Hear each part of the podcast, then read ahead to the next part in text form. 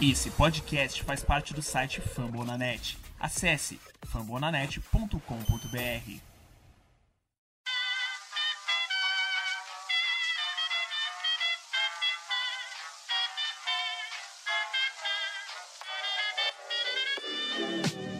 Mais uma rebatida forte. E ela tá fora daqui! Uau!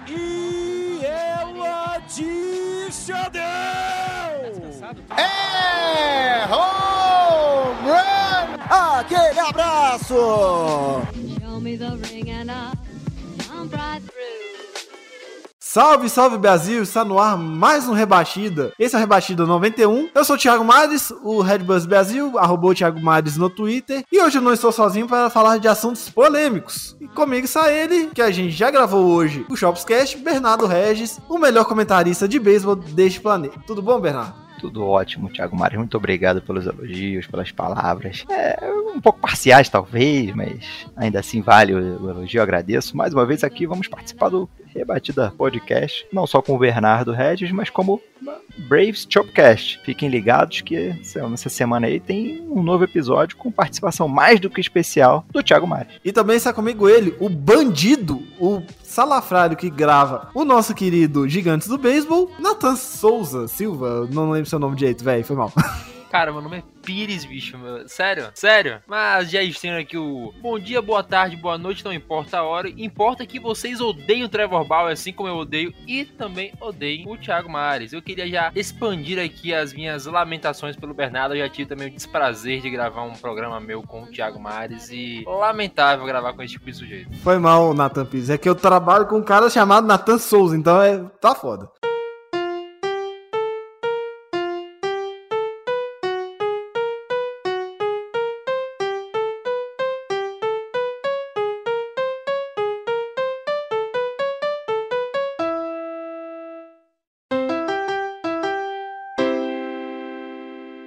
Bom, e como todo mundo sabe, o Rebatida faz parte da rede Fama na Net, que conta com mais de 50 podcasts, incluindo NFL, com o podcast Matriz deste podcast, o Noaro, que fala de basquete, que também está chegando nas suas fases finais, o, Phoenix Suns já está nas finais do basquete, tem o Icecast, o Tic Tac Go, que fala de hockey, a gente aqui no Rebatida, que fala de beisebol, junto com o Beisebol Mundo Lá Fora, o Shows do Show, que deve voltar esse mês, e claro, toda a grande podcast de NFL, MLB, NBA, NHL, temos o sexto site, temos o desprazer de ouvir o Nathan Pires aqui no Spotify, no Deezer, do Google Podcast, onde é que você preferir. E assim, ouça a gente, vai lá no site fambonanet.com.br.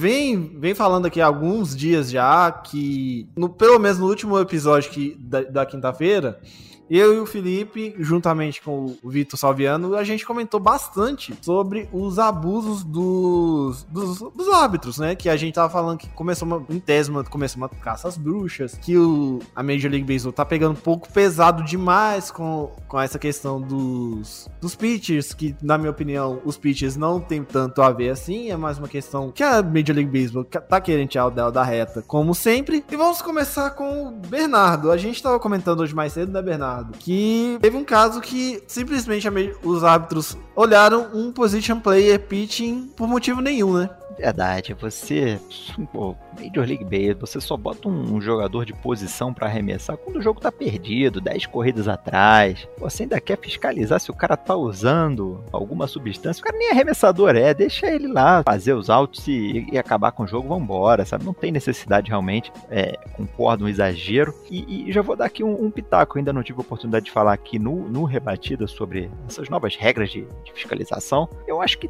tem que dar uma maneirada, tem que dar uma fiscalizada, mas assim, não custa nada ter um cara da MLB lá no bullpen, dá uma fiscalizada antes do cara entrar. Ou então, escondidinho no dugout ali, pô, o cara saiu da entrada, desce a escadinha, dá uma fiscalizada, sabe? Não precisa ali no meio do campo, o cara acabou de cruzar a linha de fal, tira o boné, tira a luva, sabe? O MLB tem dinheiro suficiente para botar um ou dois caras a mais ali para fiscalizar isso nos bastidores. É, eu acho que realmente fica chato, fica desagradável sendo ali, né, investigado no campo de jogo. Acho que não tinha necessidade, a MLB podia rever um pouco é, esse procedimento, esse protocolo. Essa é a minha visão aqui pela primeira vez falando sobre esse tema. Como a gente levantou até na semana passada, Bernardo, eles poderiam fazer de alguma seguinte forma. Ah, eles poderiam pelo menos olhar, uh, olhar as bolinhas de, durante o jogo, recolher algumas bolinhas. Eles poderiam também, sei lá, fazer uma inspeção antes do cara entrar, porque não tem nem sentido o cara entrar em campo. Aliás, ele, igual aconteceu, eu acho que se eu não tiver enganado com, com o Max Scherzer, ele tinha sido verificado no início da entrada, na hora que ele pisou no campo, e depois durante a entrada. Então qual que é o sentido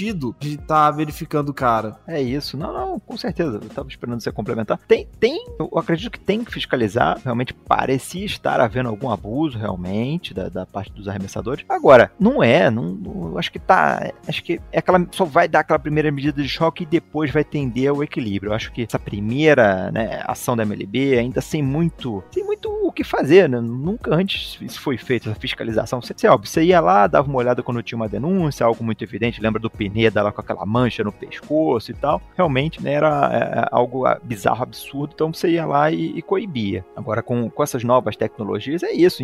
Não, acho que não, não tem. Os caras não. não os, os árbitros não são químicos, os caras não têm como fiscalizar. Ah, eu acho que isso aqui. Assim, dá, dá, dá um jeito, fiscaliza alguém antes, antes do cara entrar lá no, lá no bullpen mesmo. Ou então no dugout, escondido ali. Ah, vamos ali, companheiro, vem aqui, desce aqui pra escadinha, vamos fiscalizar aqui, você pode, né? Porque senão a gente é obrigado a ver essas cenas de, de pitcher baixando as calças, tirando o cinto, assim, que é o que é, fica até ridículo, né, pro público, para quem tá assistindo de casa, não realmente tem que mudar o protocolo. Eu ia dizer até pra temporada que vem, mas se continuar, tem que ser até nesse ano ainda. Aproveita que tem três meses de temporada, muda para esse ano. Nathan, a gente viu, né? A gente. Você é um dos das poucas pessoas que falaram que o Nationals ia ser um grande defensor, do, ia ser um grande campeão, o National, Mark Scherzer esteve, estava certo, estava errado de ter feito todo aquele show? Ou, na sua opinião, a Major League Baseball está passando dos limites com isso? Ah, Thiago, cara, no último rebatida que eu gravei com vocês, falei algo sobre isso, que a MLB, ela tá fazendo isso de uma forma muito desmedida, de forma meio arbitrária, porque, por exemplo, as reclamações de Tyler Glasnow sobre as substâncias prevenir lesões. Até agora a gente não sabe nada sobre isso. A gente sabe que tem mais piques machucando, inclusive o próprio Tyler Glasnow, que provavelmente não volta mais essa temporada. Cara, você fazer isso o tempo todo, toda hora com o cara, isso cria uma carga de estresse no cara que já está tendo outra carga de estresse, porque ser arremessador, porra, toda jogada começa contigo. Você é uma das posições mais importantes do campo. Você não tem muita margem para errar. Então, você cria outra carga de estresse no cara e piora tudo. Eu, pessoalmente, eu no local de Mark Scherzer, de quem quer que seja, eu ficaria puto com certeza abaixaria as calças, porque, porra, faz uma vez a partida, faz uma no início da partida, ou, por exemplo, fez no início da partida antes do cara entrar, aí do nada o cara manda três strikeouts seguidos, porra, faz de novo mais uma vez, mas como o Bernardo falou, não precisa fazer na frente de todo mundo, porque gera desconforto, porque você é um atleta, você dá sua vida naquilo, você trabalha para aquilo e a todo momento você tem a sua capacidade questionada pelos próprios, pela própria liga. Então é estressante para todo mundo. Eu acho que a MLB tá fazendo isso de uma forma meio desmedida, como falei anteriormente, e tem que ser revista a forma como é feito. Tem que ser feito, certo? Tem que ser feito, porque o maior espetáculo do beisebol são as rebatidas. Há quem goste mais de arremesso, quem assiste há mais tempo, como eu falei com o Vitão também aqui, o Vitor Saviano. Mas quem tá chegando agora, quem tá ali pra ver o show, quer ver rebatidas. Se você dificulta isso ainda mais usando substâncias, porra, perde um pouco da graça, principalmente para quem tá chegando. Como eu falei, duas vezes no rebatida. A MLB perdeu o espaço para a NBA como segundo esporte. Então eles precisam recuperar isso para tornar mais atrativo o jogo. Aí você fica fazendo esse tipo de coisa, eu acho que não tá indo pelo caminho certo. Eles, eles têm a criação de novas estrelas como o Tatis, que pode trazer mais, joga mais telespectadores, né? Então, mas em relação aos pitchers, eu acho que tem que ser avaliado quais são as substâncias que de fato previnem as lesões, se há, é claro, substâncias que vão prevenir lesões sem aumentar muito o nível do jogador, como o Tyler Glasnow falou, e as substâncias que de fato só aumentam o nível do cara para ele conseguir mais aderência, mais strikeouts. É, e nessa semana já saiu as primeiras punições dessa nova política da Major League Baseball, que foi no caso do Hector Santiago, reliever pitcher do, San- do Seattle Mariners, que tomou, 10, tomou um gancho de 10 jogos, né? Ele tomou, o Alex Manoar do Toronto Blue Jays tomou 5 jogos de suspensão, então tá complicado, tá- não tá dando pra defender mais, sabe? Porque tá, virou caça às bruxas. Aí, dá um exemplo, o Gregory Santos. Ok, o Gregory Santos, no caso dele, é, é até o jogador do São Francisco Giants e tomou 80 jogos, mas foi por, por antidoping. Mas aí teve o Alex Manoar, do Toronto Blue Jays, 5 jogos, ainda tomou uma multa de 15 mil dólares. Não tem sentido, cara. Sinceramente, não tem sentido. Como você falou, o Gregory Santos foi outro caso. O Gregor- o Gregory Santos foi por cetoconazol, algo do tipo. Inclusive, o Gregory Santos é um dos jogadores do Giants que de vez em quando conversava com a gente ali pelo Instagram, ele trocava algumas mensagens. Fiquei pessoalmente muito triste, porque ele, de certo, é o jogador do Giants que mais tinha contato, né? Vez ou outra a gente conversava pelo via Instagram. E essa notícia vai tomar 80 jogos na temporada seguinte, uma temporada que ele já não jogou, porque ano passado foi perdida por conta da pandemia. Então, triste isso. falar, eu acho que eu falei isso na semana passada. A Major League Baseball fez coisa errada, porque ele é bom salientar. A Major League Baseball mudou a composição das bolinhas e foi verificado que o beisebol basicamente virou jogo de pitcher, porque a gente teve hoje até o Nathan até falou, brincou com a gente. Hoje o, o ERA do do, do DeGrom foi pra 7 a 0, né? Saiu de 0.6 foi pra 1, Nathan. 1.3. 1.03. 1.03, que ainda é menor que o menor, que o menor ERA registrado na história do beisebol, que é de 1.12 do Bob Gibson em 1968, se eu não tiver enganado. Foi a temporada do pitcher. Tanto que a- da- depois daquela temporada se abaixou um montinho. 68, 68. 68, né? Aí a gente tá tendo esses números incríveis. A Major League Baseball só tá tentando tirar das costas dela. Pra mim é isso, velho. Não tem o que discutir mais. E como eu te falei, né, só ratificando meu raciocínio, é algo que não atrai quem tá chegando. Quem tá chegando tá- não tá interessado em ver arremesso bonito. Claro que vê uma change-up linda, eu fico, nossa, ereto. Eu ver o Kevin Gauss lançar umas splitter, porra. Mas quem tá chegando agora não quer ver isso, cara. Não é como. Vou falar o que eu falei novamente, o Thiago Mares vai ficar puto comigo. Não é como o Barry Bonds. O cara não tá batendo home run o tempo todo, trazendo audiência pra liga. Não, não é. Cara, é assim, 2019 foi o- a temporada com mais home runs na história, né? Se eu tiver enganado, foi isso, não foi, Bernardo? 2019, com, com as Juiced Ball. Tava, Foi 2018, tava né? voando, tava voando muito.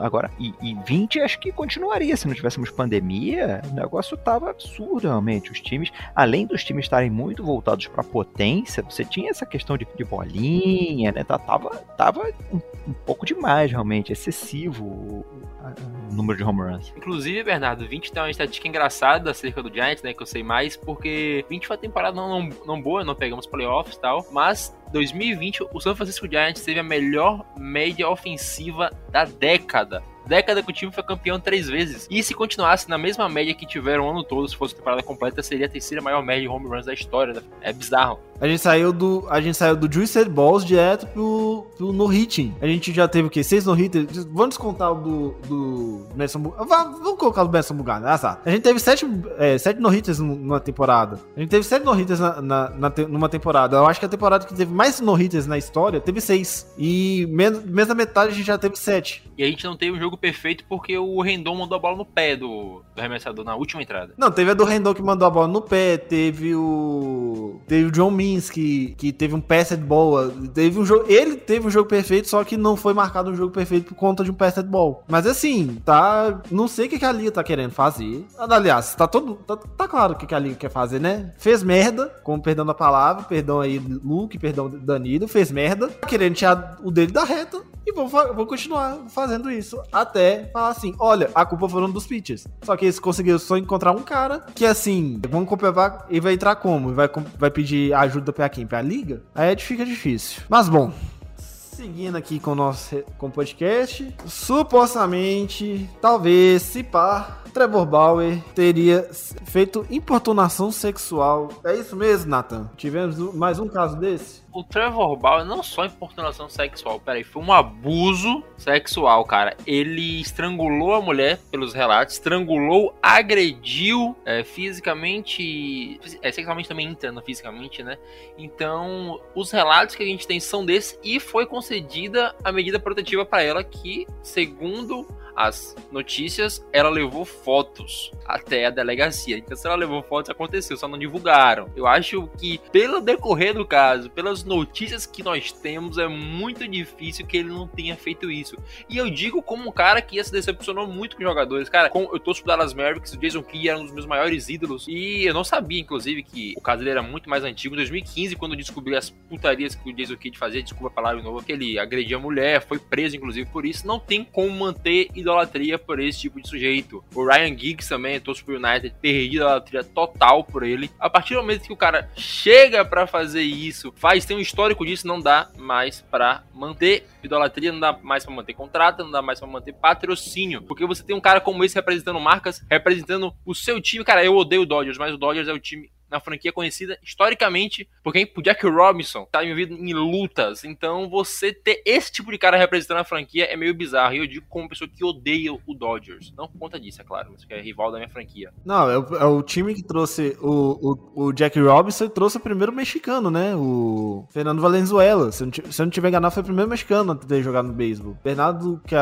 é uma enciclopédia, deve confirmar pra gente. Mas assim, aconteceu em 2015. Em 2015 ele ainda era um jogador do Cleveland Indians. Estranhamente, assim, o Trevor Bauer, ele é um cara assim, que tudo que ele fala, tudo que ele faz hoje é espalhar fatos, é toma proporções enormes. Até porque hoje ele é um cara de proporções enormes na, na Major League Baseball. O que não, deve, não deveria ser, né? Porque ele é um cara que é, foi um jogador mediano pra ruim a maior parte da carreira dele. Ah, não era um cara conhecido por ser um grande jogador. E de uns dois anos pra cá. Mas ele é um grande, um grande estudioso. Mas isso torna carreira dele um pouco mais manchada, né, Bernardo? Que ele já teve aquela mancha de, esportivamente em 2016 contra o, o, o, Cubs na World Series, que ele simplesmente machucou o dedo mexendo no drone. Bom cara. É, inclusive, antes de começar pro Bernardo, eu, eu, comparo isso que o cara me meteu uma dessa em uma série de World Series é digno de açoite em praça pública, porque não é possível. Você fica puto com o Bungarner caindo de bicicleta na pós-temporada, e olha que o Bungarner era campeão e decisivo. Aí o cara faz uma dessa em uma World Series, né? Verdade, verdade. Tem esse histórico, né? Teve a questão do drone, tem as declarações de Twitter, né? Ele é bem polêmico, ele é bem presente nas mídias sociais. Isso é aquele, aquele tem muito do ame ou deixo, né? O pessoal ama ou odeia mesmo.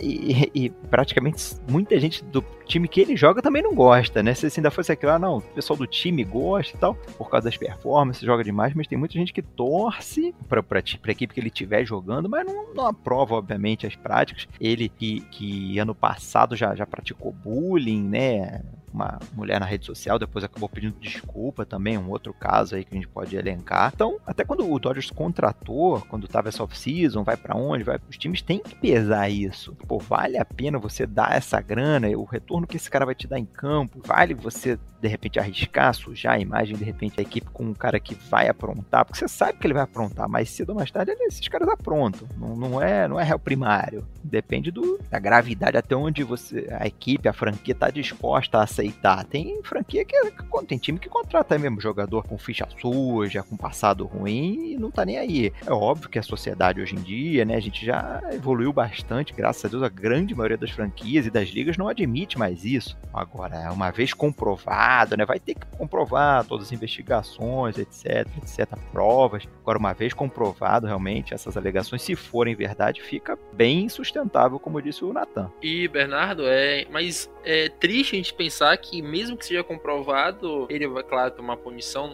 uma, duas temporadas talvez, mas ele volta, cara. Se não voltar como jogador, no futuro ele volta como técnico, porque a gente tá vendo na NBA agora três caras de vez.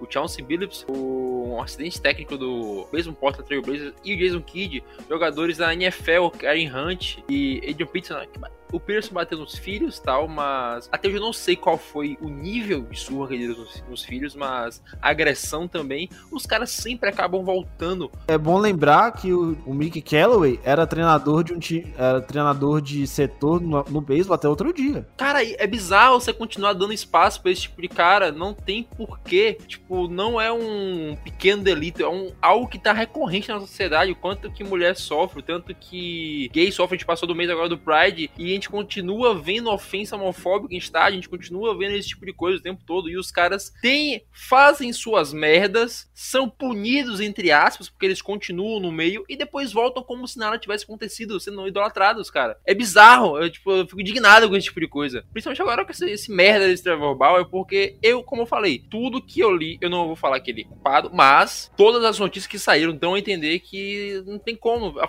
a mulher apresentou provas, não, não se dá uma liminar de medida protetiva sem que haja algum tipo de prova. Deixa eu jogar uma polêmica aqui. A gente tá falando desses casos aí de agressão, violência, etc, etc. E aí você vai comparar aqui Imagina, Pete Rose, um cara que foi execrado, né, não pode ir pro Hall da Fama, o cara que teve toda, entre aspas, mancharam por apostas. O cara tava apostando em jogos que ele treinava e participava. Você vai comparar. Melhorar pra você. Shirley Joe Jackson é o cara que. É o cara que. Ele teve problema com apostas em 1930, não entrou no Hall da Fama até hoje. É um dos caras. Ele tem um número aposentado no White Sox. Só que ele foi execrado da liga. Ele tentou pedir desculpas diversas vezes, foi banido. E a liga não fez nada pra ele até hoje. E é um dos maiores jogadores do beisebol. E o que, e o que é pior, comparando, sinceramente? Na minha opinião, pô, é incomparável. A violência, a agressão muito, mil vezes pior do que você. Né, é um erro acusar em aposta, ainda mais se foi legal, em algo que você está envolvido, mas é, é outro nível, gente. Para mim,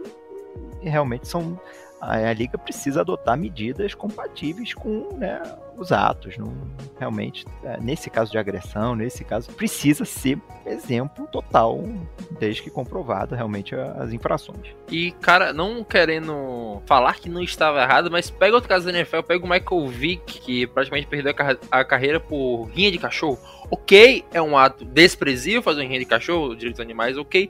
Mas tem cara que bateu em mulher, que, que ameaçou quebrar braço de filho, que tá na liga até hoje. Então a gente vê que são tomados pesos diferentes para casos que não são tão diferentes assim. Até porque você, novamente, eu sou total a favor da direitos animais. Não me cancele, não, Luiz Amel, por favor. Mas, porra, você não pode botar uma vida humana tão abaixo disso, sabe? Porque o cara, velho, o cara deu uma voadora na mulher e tá na liga até hoje, porra do Karen Hunt. Não, vou dar, vou dar uma situação muito clara aqui pra vocês. O Drew Brees, ele teve. Ele simplesmente falou assim: Eu não aceito que ajoelhe durante o hino, durante questões, questões negras. É porque ele é, ele é neto, filho de ex-militares. É um caso dele. Cancelaram ele até a morte. E todo mundo lembra aqui. Aí chegou um cara, aí chega um Karim Hunt que arrebentou uma mulher. Chega Adrian Peterson que arrebentou os filhos. Cara, e os caras continuam na liga, velho. É, é, é foda. Não dá pra defender, velho. Não dá mais pra defender esse tipo de coisa. E assim, falando da, do, nosso, do, no, do nosso universo, que é o Major League Baseball, a gente já teve o Mika Callaway, a gente falou o tanto que a gente falou aqui no Rebastida. Mickey Calloway é um cara nojento. Cara, bom lembrar, ele, ele falava para os jornalistas lá de Nova York que ele dava informações privilegiadas do New York Mets para ter um encontro com as minas, velho. É, é foda. E e o que o Bauer fez, supostamente fez, tá no nível acima, velho. É, não dá para defender o tipo de, esse tipo de coisa. Cara, se você for ler os relatos que estão na notícia, não vou ler agora porque pode causar desconforto, né? Algumas pessoas. Cara, é nojento você ler os relatos da, da mulher. Não é uma parada que dá nojo de verdade, de verdade. Não dá, não dá pra aceitar. Senhores, gostaria de acrescentar alguma coisa a, a este tema ou já podemos falar de Treya Turner e quão bom ele tá sendo? Não, pode falar do segundo melhor shortstop da liga atrás só de Brandon Crawford. Terceiro, no caso, que ainda tem o Travis Story que vai vir pro Cardão. Depois eu tenho uma notícia sobre isso.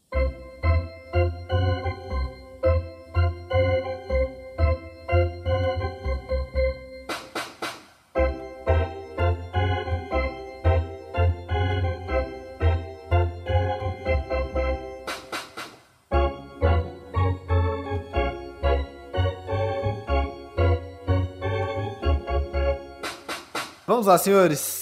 Foi ontem? Acho que foi ontem. Foi aniversário do nosso querido Trey Turner. Ele e ele ganhou, ele se deu presente de aniversário, né, Bernardo? Ele entrou pra um- uma elite muito restrita aí. Sem dúvida, um, um dos, eu diria até um dos shortstop mais underrated da liga, né? O pessoal não, não valoriza muito o Trey Turner. Você tem esses outros caras com mais nome, com mais marketing e nem tanto beisebol a mais assim, porque o Turner, na minha opinião, ele é um cara completo, assim, defensivamente joga demais, ofensivamente tem aproveitamento, tem potência, tem velocidade, coisas que alguns outros concorrentes da posição não tem, essa capacidade de correndo ah, entre bases. Realmente, o ciclo. O que é o ciclo? O cara rebateu todos os tipos de rebatida possíveis na mesma partida. Batida simples, dupla, tripla, home run. E não foi o primeiro ciclo da carreira. Não foi só, né, um, um presente, então vou me dar que vou bater o ciclo. Foi nada menos do que o, o terceiro ciclo da carreira. Apenas quatro ou cinco, dependendo ali da, do intervalo de tempo que você seleciona na liga de acordo com as estatísticas. Jogadores já fizeram isso. E dos mais modernos, Adrian Beltre, que tá no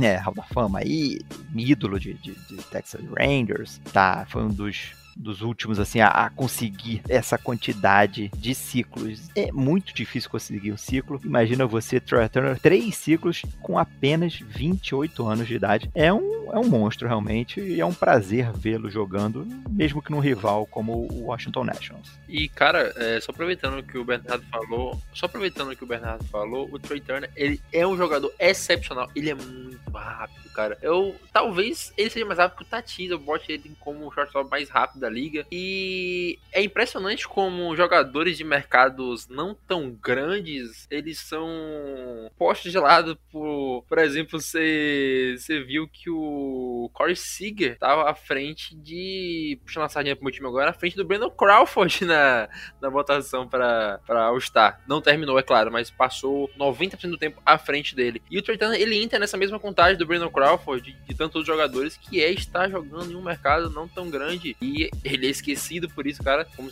terceiro ciclo, é, círculo, ciclo ou ciclo? Cycle, foda-se.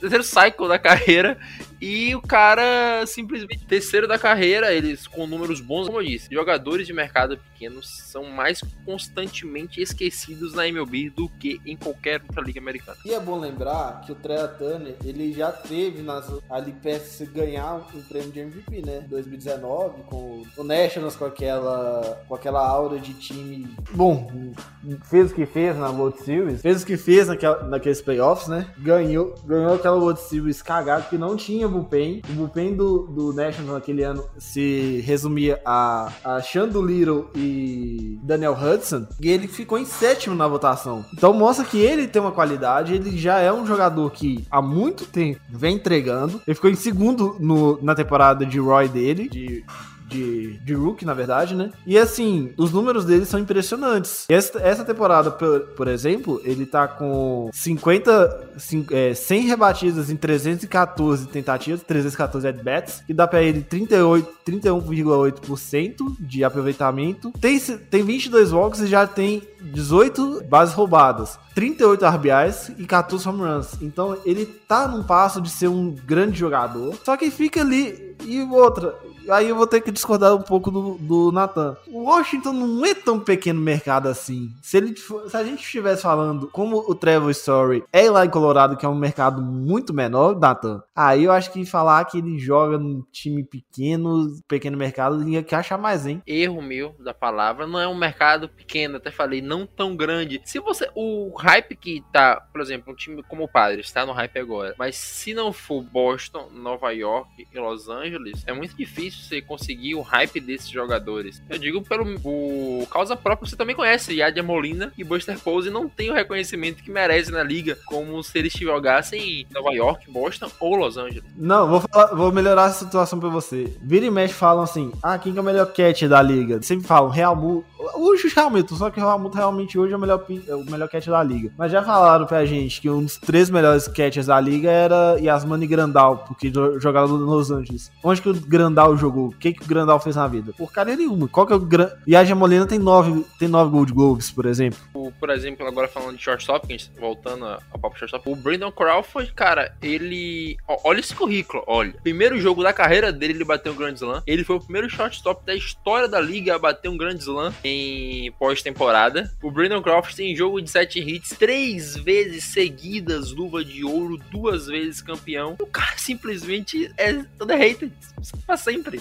Você não lembra do Brandon Crawford o tempo todo como ele deveria ser lembrado, mesmo o velho agora, fazendo a melhor temporada da vida. É a melhor temporada da vida do Brandon Crawford até agora. Ninguém fala dele. E Bernardo, você entende muito bem, né? Pode ir. Isso, né? Não, vou- deixa eu completar, porque o Brandon Crawford só não tem mais prêmios defensivos porque ele, durante um bom tempo, concorreu com o Andrelton Simmons do Atlanta Braves, né? Realmente, o Simmons, na época de Braves, era luva de platina, era o melhor defensor da liga. E não é porque era Braves e eu tô puxando a sardinha, não. Jogava demais, ele jovem, com muito range, muito braço, jogadas espetaculares, e aí não tinha realmente muita concorrência na, na, na posição de interbase, mas o Crawford, sim, é, merecia muito mais destaque, muito mais aí louros do que ele recebe, né, em termos de mídia, de, de reconhecimento. E, e corre um pouco o risco realmente do, do, do Trey Turner acabar passando um pouco por isso. Digamos que ele fique a carreira inteira, digamos, no, no, no, no.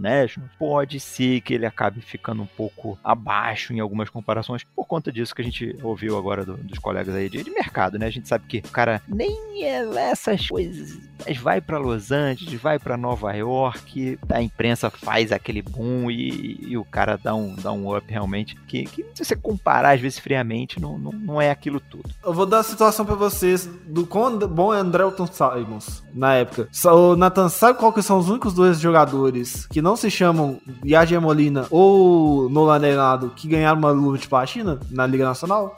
Sal- Simons. É o único cara que conseguiu quebrar é, essa dinastia aí. Então, assim, o Andrelton Simons, ele jogou muito tempo nos Braves, né, Bernardo? Ele jogou uns 5, 6 anos, né? Sim, sim, o começo da carreira, né? Subiu lá e foi até acho que o último ano de arbitragem. Foi, foi muito bom, realmente. Só que ele pegou ali depois aquela fase que o Braves estava muito mal e, e aí num rebuild ele foi trocado. É, pois é, aí foi pra Los Angeles, não conseguiu entregar tudo que ele poderia, mas teve seu nome vinculado, quase, quase foi All-Star lá no Los Angeles, pelos Angels, no caso, e hoje tá no Minnesota Twins, então é um defensor muito bom. E essa história de, ah, shortstop da Liga Nacional, não ter tanto, não ter tanto tanta mídia. Você vê, quem que é o hoje o atual, o principal, dizem, né? O melhor shortstop da Liga Nacional é o, defensivamente pelo menos, é o Javier Baez. Quantas vezes o Javier Baez ganhou algum prêmio na Liga Nacional? Agora falando especificamente dessa temporada, Thiago, não tem argumentos para falar que existe outro shortstop defensivamente melhor que o, que o Brandon Crawford. Ele tem mais do que o dobro de corridas salvas do que o segundo. É mais do que o dobro, é bizarro. Ele também não, tem, não tá batendo pouco home run, ele tá com 16, são 17. O problema é que o Tatis, o cara tá batendo quase 30 já.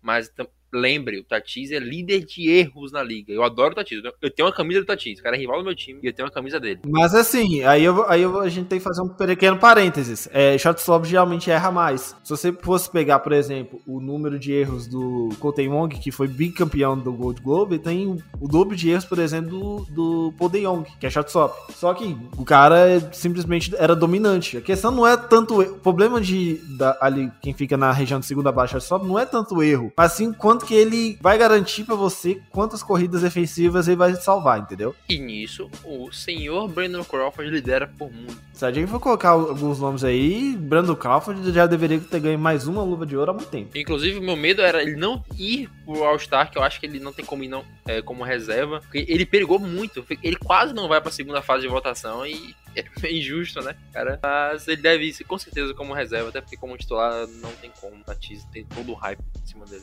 É quando tá o Tatis é o tal do Javier Baez que, sinceramente, não tem, não tem sentido. Pra você tem sentido, Bernardo, Javier Baez ser líder de votação todo ano? Não, não tem realmente. Tem beisebol, mas não é pra ser líder todo ano. Isso aí é. Não sei, de repente deve ter uns robôs lá em na parte de Chicago, na parte azul de Chicago, porque é um belo jogador, mas não, não, não acho que tem que ser líder todo ano, ainda mais em temporadas que ele nem tá tão bem assim. E já que a gente tá falando de jogadores, troca, e falamos de Trevor, Trevor Story, só chegou uma notícia aqui no meu zap, não sei se é verdade, vou, confi- vou confiar na... Chegou no zap, é fonte confiável, hein? É fonte confiável? Carlos Leonardo e Rock Travel Story é, tiveram um jantar ontem à noite. Eu diria que eles. que o, o Arenado tá tentando trazer Travel Story pra St. Louis. É assim, então, assim, isso é uma notícia do Twitter, tá? Olha, eu largaria tranquilamente Paul De Jong pra ter um, um Travel Story e,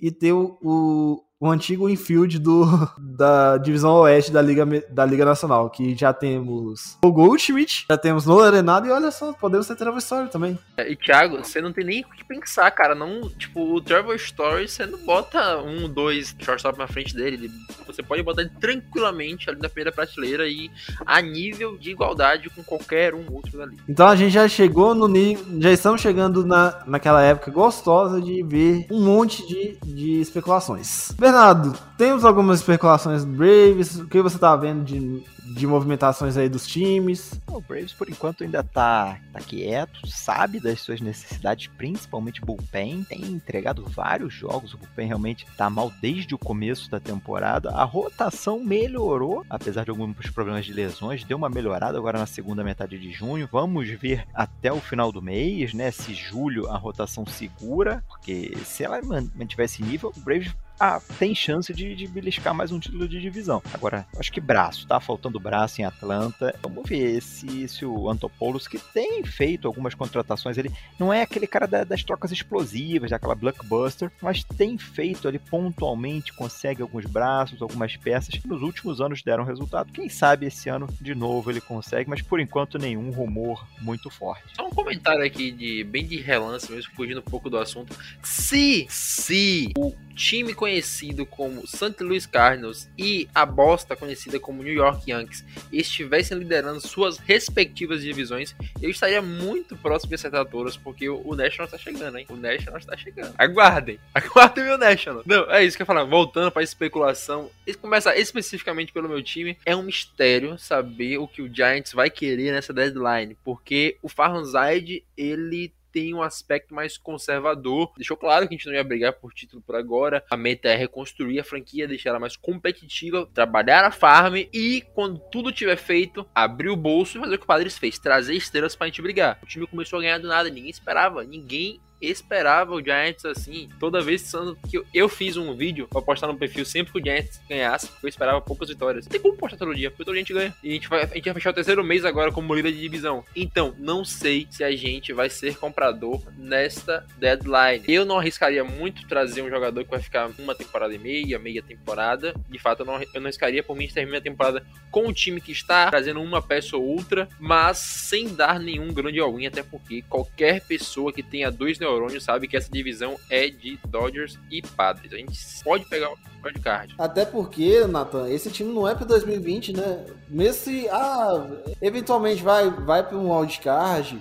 A gente tá em rebuild, cara. A gente tá em rebuild. A gente tem jogadores velhos. A nossa, ba... a nossa, a nossa farm, ela tá sendo promissora. A gente tem jogadores velhos, mas não é um rebuild de, de destruir tudo. Não é um rebuild de Sacramento Kings. Não é um rebuild de Kansas City Royals. É um rebuild que tá sendo bem feito. A gente tem jogadores competitivos, a gente tem bons jogadores, rotação e dinheiro para eventualmente, quando tivermos boas peças, trazer duas, três estrelas, subir os caras da farm pra subir. Porque, cara, o Marco Luciano tá jogando um absurdo. O Elliot Ramos também um absurdo. Então, eu creio que esse time do Giants, daqui a dois, três anos, vai sim brigar por algo a mais. Mas agora, cara, a campanha tá boa, segue. Vamos tentar fazer a campanha positiva, tentar pegar uma wildcard, porque você atrai free agent. Você vê que o time tá com um bom projeto, tá fazendo boas campanhas, você atrai free agent. Você vai fazer uma cidade bonita, uma cidade grande. Então, é fácil de se atrair esses agents fazendo uma boa campanha em um time bom como a gente. Como um time, uma franquia boa como a gente é. Exatamente, a questão toda é a seguinte: esse time do, do Giants não é um time para 2021, 2022. E assim, hoje a principal estrela é o Mike Astremski. Não, é o Buster Pose. Não, eu falo assim, futuro. Buster Pose o, é. o, o Yas tem 31 anos, velho. Hã? O Yas tem 31 anos. Enfim, mas é um cara assim que chegou agora na liga. Não tem o quê? Não tem o quê? Dois, três anos? Dois anos, vai estar no terceiro agora, porque o segundo, o segundo ano foi ano passado. Mas, cara, o Yas, ele não tá rendendo essa temporada. Por mais que ele volte a render, ele não tem muito tempo de estrada. E o que a gente não sabia como o Pose ia voltar, o Pose voltou sendo o melhor jogador do time, simplesmente, a Buster Pose e Brandon Crawford, os melhores jogadores do time hoje, junto a Kevin Gauss. Exatamente. Velhos, e assim, velhos. é, que são velhos. Kevin Gaussman já foi ace lá em Baltimore, por exemplo. Teve. Teve um. ainda tem o Longoria, né? O Longoria ainda é terceira base desse time. Machucado pra caramba, mas sempre que tá em em campo rebate bem, ele tá batendo mais de 30%. Então esse time precisa. Ainda é um time. É um time com muito reflexo do, Bruce Bock, né, o Nathan? É, é um time muito do Bruce Bock. É um time que vai demorar mais alguns dois anos pra sair todo mundo que era da era Bruce Bock. Eu vou, dar, vou fazer um parênteses. O Giants hoje é o Cardinals de 2013 que foi pra World Series na mão do Mike Maffini. O Mike 2011 era o time basicamente. Basicamente, não tinha, só tinha perdido o, o Albert Que foi, tinha ido pra, pro, pro, pros Angels, e todo mundo tava ali. E tinha um Pete Cosmo aqui pra ma- matar de raiva. Hoje, o, o Giants é a, me- a mesma coisa, só que não tem o Panda pra ser o, o, o Pete Cosmo do Giants. Cara, é, você compara Bruce Bolt, que é certamente um dos grandes técnicos que o jogo já viu. Digo sem clubismo algum, qualquer pessoa com dois neurônios também vai concordar com isso. O Bruce Bolt, ele liderou o time a três títulos com um beisebol mais defensivo. O Giants ganhava de pouco, ganhava rebatendo pouco. Home run era chegar em base, anotar uma corrida e segurar. Aí se chega o Gabe Kevin com uma mentalidade totalmente diferente. Depois de uma passagem não tão boa pelo Phillies, ele tinha campanha negativa na história. Agora, essa temporada que ele de fato voltou a ter uma campanha positiva. E é um técnico que ainda tá aprendendo, é um técnico novo. Ele sempre dá uma- algumas rameladas, algumas paçocadas de feeling de pitcher, qual jogador botar pra pinch hitter. Mas, cara, nos primeiros 35 jogos da temporada, o Gabe Kepler entrou com 35 lineups diferentes. O cara simplesmente mudava a cada jogo, para cada pitcher ele tinha uma lineup pronta. Então ele não repetia. Isso é bom porque você não sabe o que esperar. Então eu tenho muita esperança do Gabe Kepler continuar evoluindo como treinador. Então, eu tenho algumas críticas a ele, por exemplo, dele não saber trocar pitcher, não saber botar pitcher ainda. Às vezes ele acerta, às vezes ele erra. E a principal crítica ao Gabe Kepler é que ele torce pro Dodgers. Se você abrir a porra do Instagram do Gabe Kepler, só tem post do Dodgers. De 2017 pra baixo é só com os Dodgers. Impressionante. 90% do Instagram dele é Dodgers. Mas acontece, né? Eu, eu tive um treinador que torcia pro, pro, pro Royals. Hoje que ele é treinador do Royals, então segue a vida. A culpa é de quem contratou.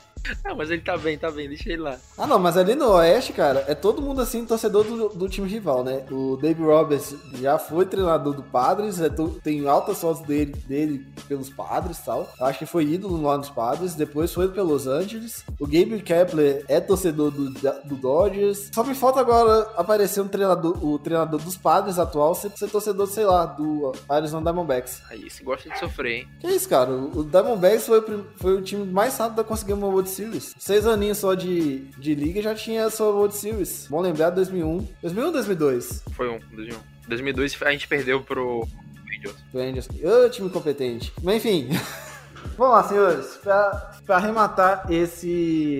Marius, uma história sobre essa World Series, a, a galera pode não saber, é que no jogo 6 da World Series, nosso treinador poupou os jogadores. Que beleza, hein? Poupou os jogadores em uma World Series. Que fantástico. Posso falar um negócio pra você? A primeira temporada de John Leckie na, na Major League Baseball, ele ganhou uma World Series. Justamente a de 2002 do Angels contra os Giants. Sabe qual que foi a última temporada do John Leckie? O que, que ele fez? Campeão da World Series com os Cubs. Só isso. E Caralho, o cara só, o cara só ganha quando ninguém espera, né? Exatamente. Mas vamos lá, né? Eu, e detalhe, 2002 é o, o tal do, New York- do San Francisco Giants só tinha um tal de Barry Bonds, agulhinhas por aí. Bom, antes, que o, o- antes que o Nathan fique mais bravo comigo, que eu já chamei de Nathan Souza, vamos para vamos para os jogos do final de semana. Bernardo, quem você destaca? No, qual os jogos você destaca para esse final de semana para os nossos ouvintes? Bom, normalmente eu dou uma puxada de sardinha e não poderia ser diferente, né? Braves e essa série tá encerrando agora. O Braves vai jogar contra o Marlins. Olha só, uma série que é pra varrer. Não tem desculpinha se quer ser campeão, Braves e Marlins. O Braves tem que passar o rodo. Agora, depois de enfrentar o Mets de DeGrom, tem que passar o rodo. Não, se eu fosse, você não falava isso, que ah, tem que varrer. A última vez que eu falei que tem que varrer, o cara não tomou a varrida. Então, é meio, é meio complicado. Eu, eu aconselho não falar isso. Tem que varrer. Time que quer ser campeão tem que varrer. Tem que varrer o Marlins. O time que quer ser campeão tem que varrer o Marlins, ainda mais nessa divisão aí que tá muito apertada. Vou puxar essa sardinha e, e vou, vou roubar um, uma outra aí, talvez alguém queira falar, que é outra, outra rivalidade de divisão entre Rays e Blue Jays. Rays e, e, e Blue Jays, duas boas equipes que têm chance, mesmo com o Blue Jays um pouco mais atrás, eu, eu gosto daquele, daquela lineup, daqueles jogadores. Acho que é uma série interessante ali para quem acompanha a, a, as divisões leste, tanto da Liga Nacional quanto da Liga Americana. E, velho, nesse final de semana também vale lembrar que a gente tem Red Sox e Atlético, duas das maiores campanhas da, da Liga Americana. Vai ser uma série boa pra caramba. Tem Mets e Yankees, né? Que ninguém sabe o que esperar. Pode ser um jogão, como pode ser uma coisa tenebrosa, horripilante. Thiago Mares. E só, só fazendo um, tipo, uma roubadinha aqui também. Depois, final de semana, né? A gente tem Cardinals e San Francisco Giants. Eu tô esperando, eu estou esperando tomar a vassourada, mas enfim. Eu quero que você se foda. eu tô mais sabendo disso. Eu acho que vai ter um confronto bacana aqui, que é, é o confronto do final de semana para mim vai ser Mets e Yankees. Não sei pra vocês, até porque na no sábado vai ser vai ter Gary Cole contra Marcos Stroman. O jogo vai ser no Yankee Stadium. Depois deve a série deve voltar pro, pro Queens, pro City Field. Vai ser uma série aqui que eu acho que vai ser interessante a gente ver que é Padres e Phillies. O Padres é um time, a gente já sabe como é que é, e o Phillies é o time que a gente esperava que o, é o time que a gente esperava que seria o Padres alguns anos atrás, com contratação de Bryce Harper, contratação de Zach Wheeler, contratação de DJ Gregorius, contratação até da minha mãe, que se ela tivesse bem rebatendo. Então, acho que essa série acho que dá pra gente destacar. E como era, era, eu queria voltar com essa tradição aqui. Séries aleatórias pra você ver quando você tivesse com muito sono e tava doido pra dormir. Vou começar com o Natan, porque ele tem gostos esquisitos. Cara, você me pegou de calça riada aqui agora, hein? Grandes chances de Baltimore Oilers e Los Angeles Angels ser tenebroso, assim como Texans, Rangers e Seattle Mariners tem chances de ser tenebroso também. Talvez essas duas séries saia algo horripilante, mas de certo, de certo, entre Minnesota Twins e Kansas City Royals vai sair algo horroroso de se assistir. Então, se você quiser dormir, recomendo. É, principalmente essa de Texas e, e, e Seattle, né? Os jogos são costa oeste, bem tarde, aquele famoso horário de, de, de 11 horas da noite para começar os jogos em Seattle. Vale a pena se você tiver insônia, né? Posso fazer um pequeno parênteses? Com certeza. Esse jogo tem acumulado só nessa temporada 4 no hitters. vale a pena ficar ligado, gente. Tá falando, vale a pena. Se você não dormir, né, com o jogo ruim, você pode ficar ligado num no-hitter. Imaginem só, os dois times têm, já têm a fama de ter um no-hitter. Imaginem esse jogo com esses ataques horrorosos, com no-hitters até a oitava entrada. Não, no-hitter duplo. Os dois times não têm um no-hitter. Corre o risco de chegar na, na, na, na, na décima e sair a corrida com erro e, e, acabar no hitter pros dois lados, entendeu? E, e, corre o risco de acabar o jogo, né? alguém vencer com, com no hitter pros dois lados, de tão ruim que são os ataques. Max Monster bateu um grande slam agora. Ziquei o nosso Nationals. Que triste. É, eu falo, aqui você não pode falar certo tipo de coisa. Fala aí, Bernardo. Já tá avisado. Não deveria ter falado que vai tomar, vai varrer. Vai acabar tomando varrida e a culpa não é minha. Eu avisei. Vamos ver semana que semana que vem a gente conversa. Vamos ver. Semana que vem a gente vê. O Bernardo tá com um sorriso de orelha a orelha. O Degron tinha seis corridas seguidas no ano. Na primeira entrada, o Braves marcou três. E agora falar um negócio. Ele já melhorou a estatística dele de novo. Já voltou para menos de um.